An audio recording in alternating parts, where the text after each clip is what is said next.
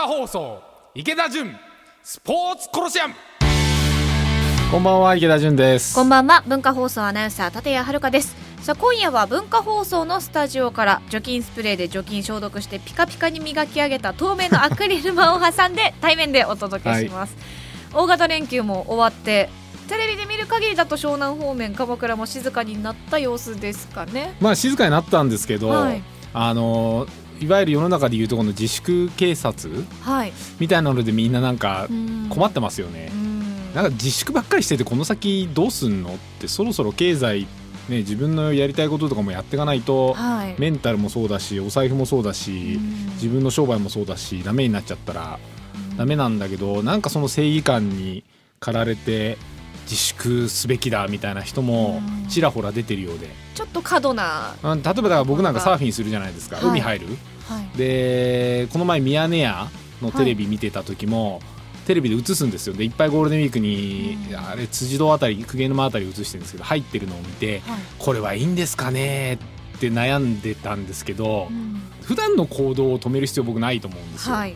要は外から来るなと。うん。でサーフィンやってる人もあんなにテレビとかでサーフィン禁止って言ってるのにまだやってる人いるわって言ってる人もいるらしくっていやサーフィンが禁止なんじゃないんですと遠くから来て3密を下げてくださいと。うん。山に住んでる人に山を歩くなって言ってもそれはおかしな話で、はい。畑仕事をする人に畑仕事するなって言ってもおかしな話で、うん。突然誰かがキャンプ場とかに密集するからおかしなことになるわけで、はい。だからもうそれはもう自分で気をつけてやるべき話で他人の行動にまで正義感かざしてもうあれはいかんこれはいかんって言って自粛を求めるタイミングうん。じゃないと思うんですよ。もうゴールデンウィークみんな頑張って静かにしたじゃないですかと、はいで一応数字も下がってきてるじゃないですかと。第2波第3波とかもあるかもしれませんと。で僕らはあのそっちのプロじゃないですと。けど生きていかなきゃいけないんですと。その中で気をつけながら生きていくしかもうないんだと思うんですよね。はい。うんだ変になんか自粛を人に正義感かざして言うのはちょっともう終わったんじゃないかなっていうのが僕はゴールデンウィーク終わってはい。今思うことですね。ちなみにあの足に湿布を貼られてましたが大丈夫ですか？これはですね ちょっと持病が発生してしまい その中で無理に運動をした結果炎症を起こしてしまって今なかなか 歩行が。けどお医者さんにも行けないし、はい。今ね行っても迷惑になるだろうしね。はい。まあ自分の中では安静あと2週間してれば治ると思ってるんで。はい。はい。まあ運動も無理のない範囲でじゃあまだ自分の自己管理ですよそうですね、は。い。自己管理をしっかりする人に迷惑をかけない。はい。余計なことを人に言わない、はい自分のことは自分で完結する。ですね。はい。気をつけましょう。はい。では早速参りましょう。最近のスポーツビジネスシーンで気になることをスポーツ界の改革者池田純さんがズバッと切り込むこのコーナーです。スポーツビジネス。ホットニュース。プロ野球6月19日開幕で120試合を検討。新型コロナウイルスの影響で開幕が遅れているプロ野球は5月31日を期限とする緊急事態宣言の解除を前提にして最短で6月19日の公式戦開幕を目指していることが分かりました。またシーズン短縮に伴い143試合制を断念して67年ぶりとなる120試合制を検討しています。アメリカメジャーリーグドラフト指名選手は8分の1に大幅縮小。アメリカメジャーリーグ機構は今年のドラフト会議での指名選手を従来の最大40巡目から5巡目までに大幅縮小すると AP 通信が報じました。新型コロナウイルスの感染拡大の影響で開幕延期が続き各球団で大幅な減収が見込まれるための措置としています。昨年の1217人から一気に160人程度の少数精鋭指名になります。サッカー今年限定ルール交代枠5人が正式決定。FIFA 国際サッカー連盟は2020年末まで1試合の交代枠を従来の3人から5人に増やす規則改正案が国際サッカー評議会に承認されたと発表しました。新型コロナウイルス感染拡大で中断している世界各国の公式戦は再開後の過密日程が予想されるための措置で導入の歳費は主催者が決めますが J リーグもすでに再開後は増やす5人案を協議しており導入の見通しです。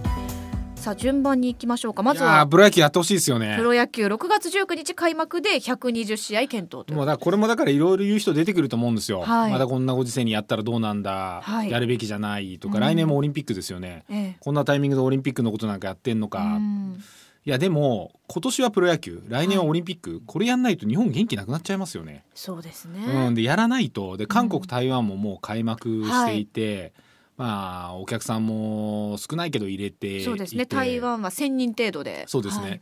でアメリカはまだややっぱりすごく世界で一番感染者数多いんで、はい、MLB もそうだし NBA も検討はしてるって出るけど、うん。できないわけですよ。はい。で NBA に関して言うとレブロン・ジェームスっていうまあ現役の、まあ、スーパースターですよね、はい。は絶対やるべきだって言ってて、うん。で一方でシャキール・オニールっていう、まあ、往年の名選手はやらない方がいい。ってって言ってて、いろんな意見が出るんですけどやっぱりその誰が先陣切るんだと誰がこっから先の経験値積み上げれるんだっはい。ていうとやっぱりちっちゃいところじゃ体力的にもそうだし対策もそうだしできない支えが少ないからうん。難しい。で日本はプロ野球は最大のスポーツであって、はい。プロ野球ができないとなると他もできないっていう流れになるんはいですよ。だもうここはプロ野球はどうにかして頑張って僕はやってほしいなって試合数少なくなったっていい、はい。で他のニュースもそうじゃないですか。アメリカのメジャーもドラフトは8分の1、はい。すんごい少ないですよこれ、うん。永遠何巡目までってドラフト繰り返す アメリカが、マイナーリーグが立ち行かなくなるところも出てくるっていう前提なんだと思うんですよね。はい。サッカーも交代枠5人。うん。で普段は3人だけどまあ増やして5人でいきますとか、スポーツだけじゃなくて経済もそうですけどこれまでの常識がもう全て通用しなくなるわけですよ。うん。らいろんなものをルールもそうだし変えてはい。どんな形だったらできるんだろう。ん。うだから例えば野球だってベンチの人数とか、はい。登録できる人数とか、まあ、変えていくんでしょうね。うん。でもし疑わしい少しでも熱っぽい選手がいたらもうその選手はすぐ抹消したりして、はいで1週間後とかにそれこそ全然コロナじゃなかったですってなったら今までだったら1回登録抹消して2軍に落とすと、まあ、ある程度の期間1軍に戻せないんですよ、でええもすぐ戻せるように制度変えたりとか,、うんどんどんどんどん柔軟にこのタイミングで制度が変わっていく。うん。だそれは野球だけじゃなくてスポーツ野球っていうものをベンチマークにして他のスポーツもいろいろ変わっていくしいろんな社会が柔軟に対応できるようにどんどん変えるんですよ。うん。だ変える力が大切ではい。変えれるかどうかなんですよ。で今9月に始業式とか学校も変える変えないだはい。9月入学生とか。はい。はい。もういろんなことが絡んでて大変なんですよっていうのはわかる。はい。あの日曜日だったかな？前のあの大阪の市長と府知事やってた橋本さんと、はい。今の文科大臣の人の討論番組みたいなのやってたんですけど、はいまあ、橋本さんいいろいろ言うのは分かってますみたいな、はい。文科大臣の人が、だから検討してますみたいな。橋本さんも多分いろいろ分かってんだと思うんですよ、うん。でもやっぱりわやってる側はいろんなことがあるんですよ。大変なんですよ。分かってますと。ここを通してここを通してとはか。いそんなこと分かってますと、でもそれも含めてあなたがやってんでしょと、うん。あなたが文科大臣だったらあなたはどうしたいんですかと、うん。いろんな意見を聞いた結果検討して決めるんじゃなくてどうしたいんだろうっていうのが見えてこないと、うん。なんか今日僕も久しぶりに東京来てますけどなんかみんな暗いじゃないですか、うん。まあそりゃそうっすよね先行きまだ分かんない。はい。けどどういう方向に誰が引っ張ろうとしてんのかっていうのが見えてこないとそっちに向かって動けないわけでうん。だからプロ野球っていうのはスポーツを引っ張る立場だから、はい。やるんだと。うん。いろんな大変なことあんのは分かってますと池田さんごときにいちいち言われる筋合いないですと多分僕もいろいろ言ってるから思われてんですよ。あの萩生田さんって文科大臣も、はい。橋本さんがこの前言ったことでちょっと騒ぎになっていましてみたいな。橋本さんの立場にスポーツ界で立ってるってこといです。や立ってた。でいやそれ言いますよと。だってやってほしいと思ってるし、誰かがやってくんない先陣切ってくれないと口火切ってくれないと、うん。何も積み上がっていかないし他の人できないでしょと、うん。野球にかかってんですよと。来年はオリンピックにかかってんですよと、確かに。これがないと日本のあのスポーツだけじゃなくてね、うん。変える力っていうのがいろんな経済界含めていろんなところに波及していかないんですよ空気として、うん。野球がやるんだいろんなルールも変えますってなったらあ変えていいんだうん。変えるんだって変える人がこれからリーダーで引っ張ってくんだっていうふうに僕はねなっていくと思うから野球にはぜひやってほしいなと。それでもうコロナがあので出たらどうするんだとかじゃなくてだからこの前もプラネット野球構想みたいなの僕言ったんですけど、はい6月19って大丈夫かどうか分かんないんですけどもうこっからもう徹底隔離して、うん。もう本当に野球関係者以外と接しないようにして、うん。ねあのーなんかウイルスみたいなものをもらわないようにしてはい。ぜひ開幕こぎつけてほしいな。これもまたいろいろ言う人いいんですよ。また野球やるべきじゃないとか人集めてどうすんだ、うん。もうそういう自粛警察みたいなのもういらんと 文化放送池田純スポーツコロシアム横浜 DNA ベイスターズ初代社長で一般社団法人埼玉スポーツコミッション会長の池田純さんとお送りしていますがここからはポッドキャストでお聞きの方々にお届けします。え今日は前半プロ野球頑張って開幕してほしいというお話でしたが、えーメジャーリーグアメリカメジャーリーグは7月初旬の開幕80試合前後の日程を計画かということでえ今シーズン80試合前後のスケジュールを計画しているとアメリカのスポーツメディアジ・アスレチックが伝えています。ねもう僕は何が正しいかよく分かんないんですけど、はい、うん、さっきも言いましたけどもうまあみんなある程度頑張ったじゃないですか。頑張ってるじゃないですか、よく分かんないことをやられながら僕なんかまだマスク届いてないですからねそういえばね。あうちも届いてないです。届いてないし、ク。はい。10万円の普及だって俺はもらわないとかわけわかんないこと言ったりして、でかといって別に自分の給与を減らしてない国会議員だっていっぱいいるわけで、うん、で10万円の給付で住民基本台帳でしたっけ？あの個人、はい。あります？よカード、はい、もうカードなんかも当然持ってないし、はい、申請もできないし、うん。まあ試しにウェブでアクセスしてもなんか全然つながらないし、はい。わざわざ3密な場所行ってパスワードとか発行したり、ね、IC チップかなんか入ってるカード？はい。顔写真でしたっけ？あのマイナンバーカードのはい、なんか暗証番号が分かんなくて役所にちょっと密が起きてるみたいなニュースとかなってますもんうね。ん。ですなんかじあれでしょ？自民党もコロナ関連の勉強会やったら立ち見まで出てめちゃくちゃ3密みたいなのが出てるし、はい。もうなんかこんな人たちになんで僕ら自粛お願いされなきゃいけないんだろうって思いながら頑張ったじゃないですか。もう。はい、でやっぱり飲食店ももう僕も友達とかいっぱいいるんでみんな苦しんでるし、うん。で営業保証なんて、まあ、ほぼしてくれないじゃないですか。はい。で10万円もらったって、まあ、僕は今鎌倉ですけど都内の飲食店の人もそうですけど、まあ、都内もう少しもらえるか50万円でしたっけ、どうにもなんないですよね。うん。あのバイトさんとかのはい、分も含んで払ったりとかしたら、うん。もうそんなもんじゃ全然助けになりませんってみんな言ってて、うん。でこの前ネットであれしてたのはテリー伊藤さんはい、がなんか原宿かなんかにファッション店舗かなんか持ってて、はい、もうニッチもサッチもいかなくなって、うん。飲酒テリーさんの言葉を借りると飲食まだマシで、うん。あの服はもう出てかないから人着ないから全く買ってくんないと。なるほど。ではい。もう店畳もうとしたらあの店舗のその建物のオーナーさんから6ヶ月分払ってくださいと、まあ、6ヶ月前契約だったんでしょうね、はい、まあ、契約的にはそうなんですけどそういうものが請求されるわけで。じゃあ今度はその店舗に貸してる家賃をどう政府が保証するんだみたいな今問題にはい、なってるけど結局そういうなんていうの現場？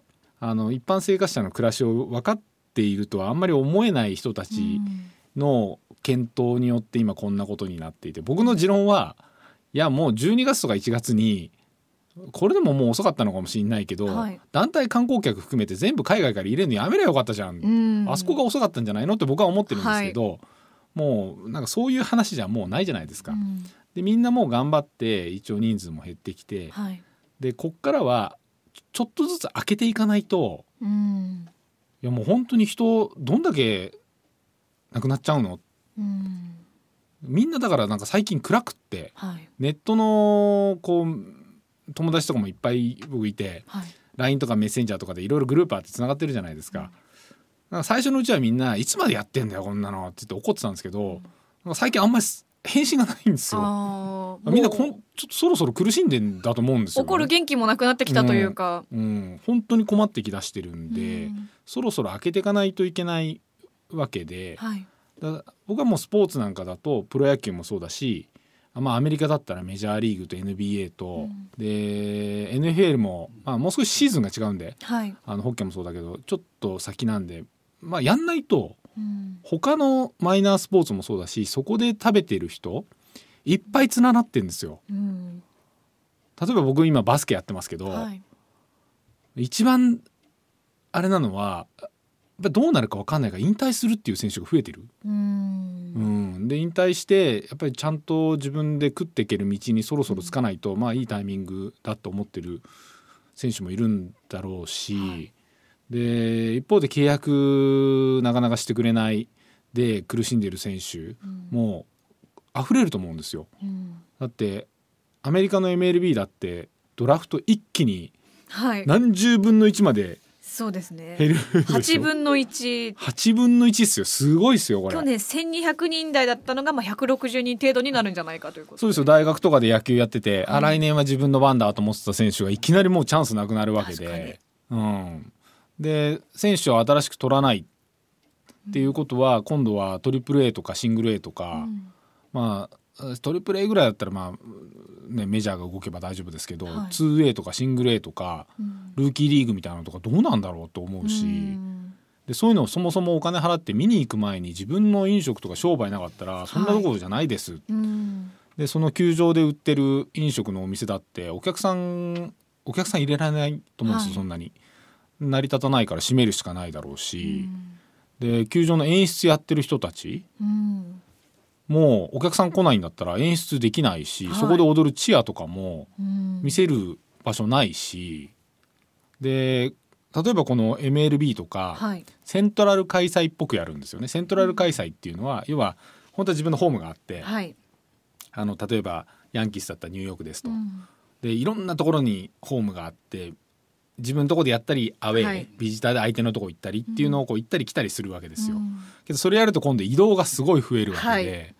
でもそれをなくしちゃったら今度は飛行機会社とかうん。困るわけで、今も日本だったらアナとかね、はい。スカイマークとかすごい困ってるわけでそうん。だいろんな人が絡んでるけど、まあ、やるためにどうすんだってスポーツ目線で言ったら多分ホームアンドアウェイじゃなくてどっかに集めてうん。一箇所、はい。あったかいアリゾナとかでやりましょうねと。うん。でさっきちょうどあのおディレクターさんから聞いたのはなんだっけトランプがヤンキースはニューヨークでやれみたいな、お前野球のこと言う前に他のやることがあんだろうと。余計なこと言うなと。みんな迷惑だとそれはと、はい。野球いぜひやってほしいって言うんだったらわかるんですけど俺はヤンキースはやっぱり ニューヨークで見たいみたいなこと言われてもいやいやいやあなた もうちょっとしかもヤンキースニューヨークであなたワシントンにいんだからワシントンにはもう少しねカムデンヤーズとか、ワシントンの球団とかの方が近いでしょと 何言ってんだよって思うんですけど、まだやれる方法を見つけてやってくれないと、うん。そこで生活してる人みんなが、まあ、困るわけですよ。路頭に迷うわけですよ。はい。らそろそろ僕は開けていく、うん。うん、タイミング。もう閉めてみんな閉じこもっうん。て、でだから僕が一番困るのはあの自粛を促す人たち、うん。自粛警察みたいな、はいでそういう人って大体関係ないことに言うんですよ。う。ん。でさっきも言いましたけど僕海入りますと、はい。でサーフィン禁止じゃないの、いやサーフィン禁止じゃないからそもそもみたいな、うん。サーフィンが禁止になったんじゃなくってしかも自粛だし。はい他県からわざわざ来てサーフィンやんないでくださいねって湘南の地域が投げかけたわけで変に活動に言うとサーフィン禁止って伝わるし、うん。今度はサーフィンをやるのもダメだってサーフィンやってる人も言い出すんですよ。で問題になったのがあの宮崎？はい。宮崎ってサーフィンで町おこしやってて、うん。あのそれこそ今年去年か。去年の夏ぐらいからは世界大会とかも宮崎に来てるんですよ、うん。オリンピックの前哨前哨戦みたいな形で,、でそこがこの前ゴールデンウィーク明けたぐらいかな。あの宮崎はサーフィン解禁しますと。はい。やっぱサーフィンの街なんで、うん。でただ県外から来ないでくださいと。うん。自分の普段やってるところで普段通りにやってくださいみたいな声明を出したんですよ。はい。でそしたらとある市が、まあ、日南らしいんですけど、はい。すぐ消したっぽいんですけど、はい。あのーそこでやるにはお金を払ってワッペンとかほ腕に巻く紋章みたいなものをつけてやってくださいみたいな、はあでそれがお金取んのかみたいなのですっごいネットが騒いだらしくうってうん。一気に消したらしいんですけど、はい。うん、なんかその過度にやるとおかしくなるんですけど、うん。まあ、普通通りに普段暮らしてる人が普段やってたことをやるっていうのに、そろそろ戻っていかないと、うん。例えばだから飲食とかだって、はい。普段そこでお店をオープンしていた人が普段そこでお店をオープンすることが何が問題なのと、うん。わざわざ張り紙貼られてやっちゃダメとかね、はい。あのーもっと閉めるべきだって。それは関係ない人が言うわけじゃないですか,、うんそういうのはもうそろそろ僕はやめてった方がうんいいと思うんですよ。今まではまあ自粛を頑張りましょうっていう家にいましょうっていうところだったけれどもこれからはその始める中でどうやって対策を取っていくかっていう方が大事になるというか。大事になるしやっぱり開けていくところをベンチマークにして、うんあのだからスポーツで言うと野球なわけですよ。はいアメリカないしは全世界のスポーツのベンチマークといったら、まあ、MLB とかになってくるわけですよ。うんだそういうところがどういう形でうんやっていくのかでその中で当然不要だったものっていうのは削られていくと思うんですよね。うんさっきのドラフトの人数そうですよねはい8分の1になると、要は8分の7は余分だったわけですよ。うんそういうのがなくなるんですよ。はいでエッセンシャルな部分8分の1だけが残るわけですよ。んだそういう割合なのかどうかわかんないですけど僕はそれはしょうがないと思うんですよね。生き残るため。こういう時代が変わる中でやり方変えていくため。はい。けどそれを僕は MLB とかが80試合でやります。要するに野球の試合ももうとりあえず多かったってことですよね。そうですね。はい。でこれで放映権がいくらになるんだとか、うん。どういう放映権の売り方が出てくるんだとかどういうやり方ができるんだっていうのをみんなが見てベンチマークにして、うんそこから何かを学んで自分の商売に持っていくんで、うん。やっぱり大きなところ今まで大きなものをお金を稼いでたところが開けていかないと、うん。みんながベンチマークにできるものがなくなっちゃうんで、で僕が一番今嫌い迷惑だと思うのはやめた方がいいと思うのは、うん。もう自粛を促す人、はい。うん。まあ、パチンコも僕はいいかどうかわかんないですけど、うんパチンコはパチンコ業界のなんかあるんだと思うんです。だからそこの開け方みたいなものを、今はなんかあそこの店が名前出されたとかでみんな目の敵にされてますけど、うん。なんかパチンコが全てダメなんじゃなくって、パチンコはパチンコ業界になんか遊戯業界協会みたいなのあるじゃないですか。どうやったらやっていいんだどうやってやるのが一番ふさわしいんだっていうのをやっぱやっていくんだと思うんですけどそれを要は僕はメディアがねちょっと叩きすぎ、うん。うん、この前僕ゴールデンウィークにテレビ見てて多摩川ではい。あのジェットスキーをやってる人たちが顔にモザイクかかって「あのいかん」って言って特集されてたんですよ。はい。で立ち入り禁止のとこ入ってたんで自分の土地じゃないから、はい。それはダメでしょと。はい。でその人たちがそこをダメだっていうふうにやればいいのに、うん。そこに映ってたモザイクの女性が川でジェットバイクにまたがりながらタバコをポイ捨てしたんですよ。はい。でそういう連中もやってる。分かると。それもダメなのも分かりますと。はい。けどそこをわざわざ取り上げてテレビで全国放送で流す必要ありますかと。うん。要はあれは僕はテレビ業界の人はい。から見るとこいつら悪いっていうイメージの増長にしか見えなくってうん。過度なんですよやり方が。それはね普段の時でもダメですからね。そう、はい。でそこを今わざわざことさらね、うん。こいつらは良くない人種だみたいな風に見えるようにやるメディアのやっぱり自粛のうん。こう拍車のかけるような報道の仕方も僕は問題だと思ってて、うん。なんかもう少し事実を事実としてフラットに伝えてくんないかなと、立ち入り禁止とか入ってきましたと。はい。でその人たちに立ち入り禁止とか入って今やるタイミングですかと。うん。人に迷惑かかるじゃないっていう報道をすればよかったのにタバコをポイ捨てしたみたいな。関係ねえだろそれみたいな。それはダメだろ。いつだってダメだろみたいな。そうです。ねまあメディアの報道しても私たちもね気をつけたいと思いますけれども、はい。えー今週もスポーツビジネスホットニュースお伝えしました。では続いてこちらのコーナーです。スポーツ選手が喜ぶアスリート飯食べることそれはスポーツ選手アスリートにとってトレーニングと同じくらい大切です。食事は栄養を補給するだけでなく楽しみの一つでもあり緊張をほぐす役割も果たします。スポーツを愛する人たちのとっておきの食事アスリート飯をご紹介していますが今回は池田さんどんなお料理でしょうか？スペアリブ。おおスペアリブ。はい。美味しいですね。もう絶賛昨日やったんですよ。昨日。昨日。母の日に。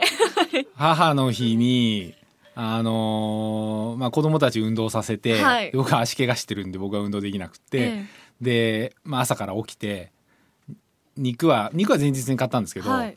買って朝からあの面倒くさいんでめんどくさいイメージです、ね、僕はもうモランボンの売ってるタレでやるんですけど、はい。い、つもキャンプでやってたんですよ。ああなるほど。キャンプ行けないから今、はい。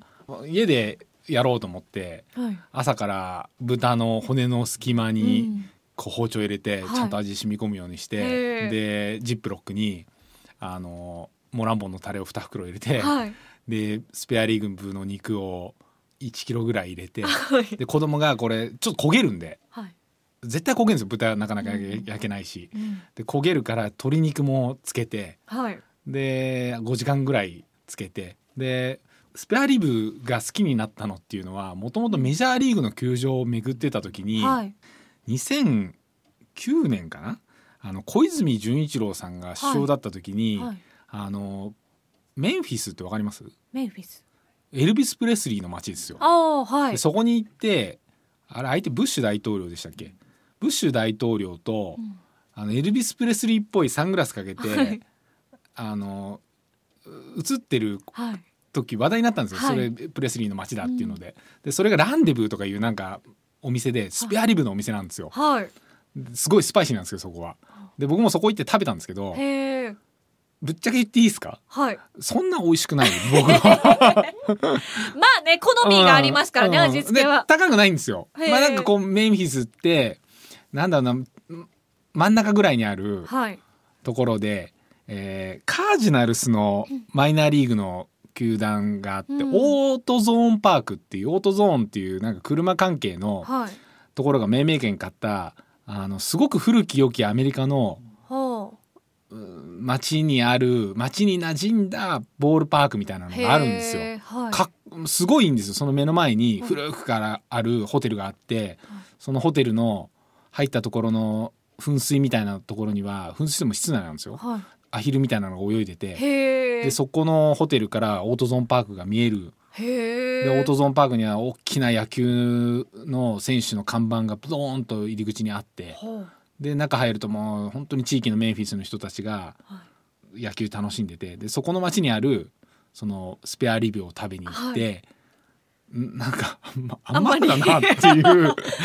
でそっから僕は自分ではい。スペアリブ自分で作ってみようと思って、はいでいろいろやったんですけど、まあ、自分でタレ作った方が美味しいんですけどうん。面倒、くさいからうん。もう僕はもうモランボンのタレでいいやと思ってモランボンのタレに漬け込んででやっぱり炭火で遠火でじっくり。ね。ちょっと焦げんですけど、はい。うん、で子供たちにそれ食べさせて白いご飯もう腹いっぱい食べさせて、うん。ななんかこんな時でもご飯なのって僕は家で言われて いや肉にはご飯だこんな時だからこそ。もうしゃぶりついて食べて。でその後もう油でベタベタになったお皿を全部昨日洗って。一応母の日なんで、そうですね。うん、へえあいいですね。スペアリブ、スペアリブ、はい。美味しいですよ。うん簡単意外に。いやちょっと面倒くさいイメージでした。でも焼くのが面倒くさい。そうですね、うん焦げるし。確かに、はい。じじわっといかなきゃいけないですもんね。そうなんすなんかでもちょっと焦げないとやっぱり美味しくないし。難しい。うん、でも骨についてる肉って本当美味しいじゃないですか。確かに。骨とのあの境間のところですよね。ーっとしたやつ。わかる。で子供嫌いなんですよ骨ついてる肉。まあ先週は僕カレーやって、はいカレーも鶏の骨付きでやったんですよ。うん。で食べるの手が汚れると僕確かに子供の頃嫌だったなでも美味しいんですよ。うん。でもスペアリブははい。もうむしゃぶりついて食べてて。いや美味しかった。でもアメリカにわざわざもう食べに行かなくてこれ家でいいやってで昨日の夜ちょうどそれで終わって僕「イッテ Q!」見たんですよね、はい。そしたら「イッテ Q!」であのーなんだっけ。髪の毛ぐちゃぐちゃの芸人さんいるじゃないですか。もじゃもじゃの。中岡さん。ロッチの中岡さんがあの人わざわざ YouTube で話題になってるの海外行って真似してやるっていうので、はい。うん。日本でできるっていうことに気づいたみたいなこと言ってて、い、や海外行かないで日本でできることって結構いっぱいあるなっていう。なるほど。うん、スペアリブもその一つとして、はい。はい、ということで今回は池田さんおすすめのスペアリブご紹介しました、さあ今日もエンディングです、はい、やもう自粛自粛はやめましょうと。ーはい。自粛するのは自由ですと、うん。でみんな気をつけましょうと。なるべく家にいましょうと。はい、なるべく無駄な会議も減らしましょうと。僕もほとんどウェブでやってるんで、うん。ほとんど行かないんで。はい、で8割ぐらいやっぱ減るんですよ。うん。けど人にわざわざ「お前自粛せえ」とか「あれはいいだ悪いだ」っていう権限は誰にも僕はうん。政府もねあの人たちにも僕も言われたくないわけで自分で考えてはい。自分でもう気をつけてやるピリオドっていうかそういうタームに入りましたよね。もううんゴールデンウィークみんな我慢したから、そうですうね、ん、だからこれは良くないとかこう自粛せえみたいなことはもう人に言う飲食店もそうだし普段通りに普段やってたことをやって何が悪いんだと、うんうん。うん。普段やってないことをやるから人が密集するわけで。うん。それを煽るのはマスコミだからはい報道の仕方もう少し気をつけた方がいいと思いますよね。まあ自己責任タバコ吸ってでんの関係ないですからね。タバコのポイ捨てはダメ。それはいつもですっていうことそういですねつもですっていう。はいということで今日はこの辺りでお時間となりました。ここまでのお相手は池田純と。文化放送アナウンサー立谷遥でした